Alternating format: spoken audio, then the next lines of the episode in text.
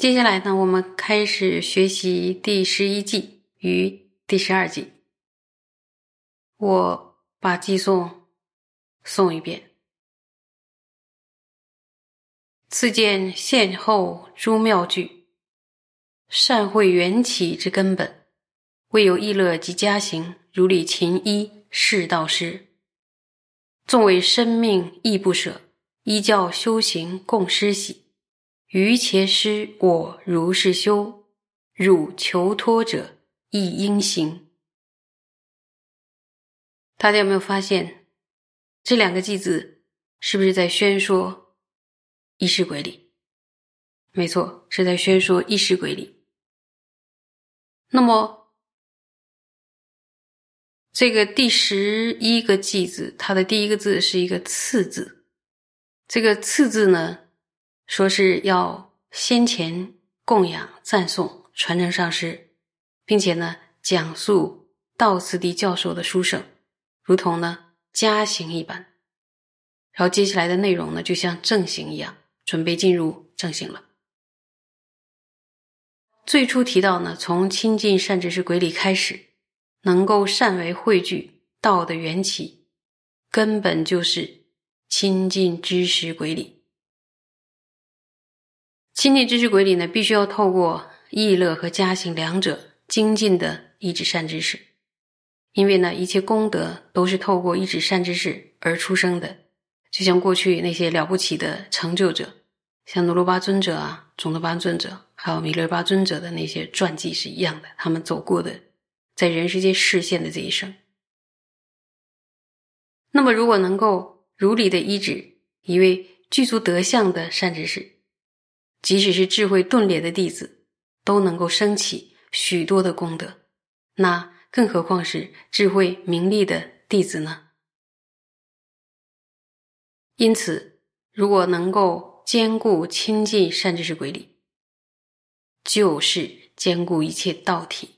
能够兼顾亲近善知识鬼理呢，就是兼顾道的根本。这对自己呢，作为一个修行者来说，是极为重要的。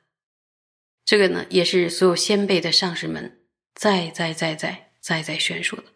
我们一起听了很多开始，你也可以从很多上师的开始里听到这个非常重要的教诫。所以，希求妙行的人们，必须呢要透过意乐，意乐是什么？也就是信心啊。然后加行，这个加行就修恭敬啊。然后以及呢，它的力度或者说它的高度，就是。纵然舍命，也必须依教奉行的方式来医治道的根本善知识。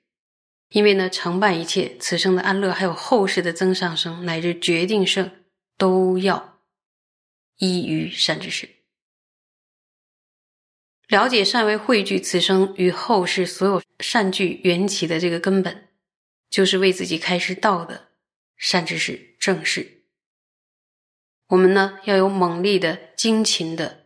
要遮止，遮止什么呀？在第一个道子里，就是要遮止寻求上师过失的心，然后透过任何能够发起心行的方式，意乐意止，透过所有的方式做事所喜，这所有的能想到的，那是如法的方式，不如法的方式，上师也不会高兴的。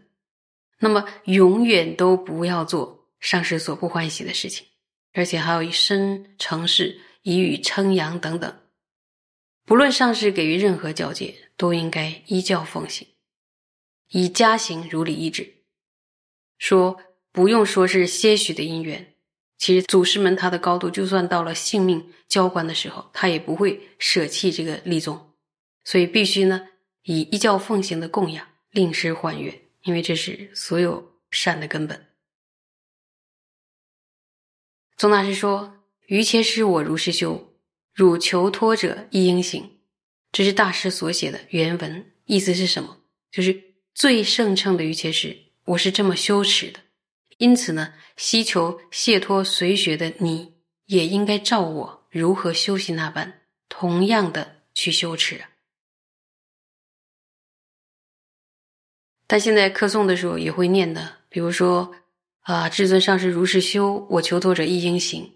这是后来其他人所做的改动，表示呢要随学大师的行仪，并且在后面的法类呢，也是如此的结合。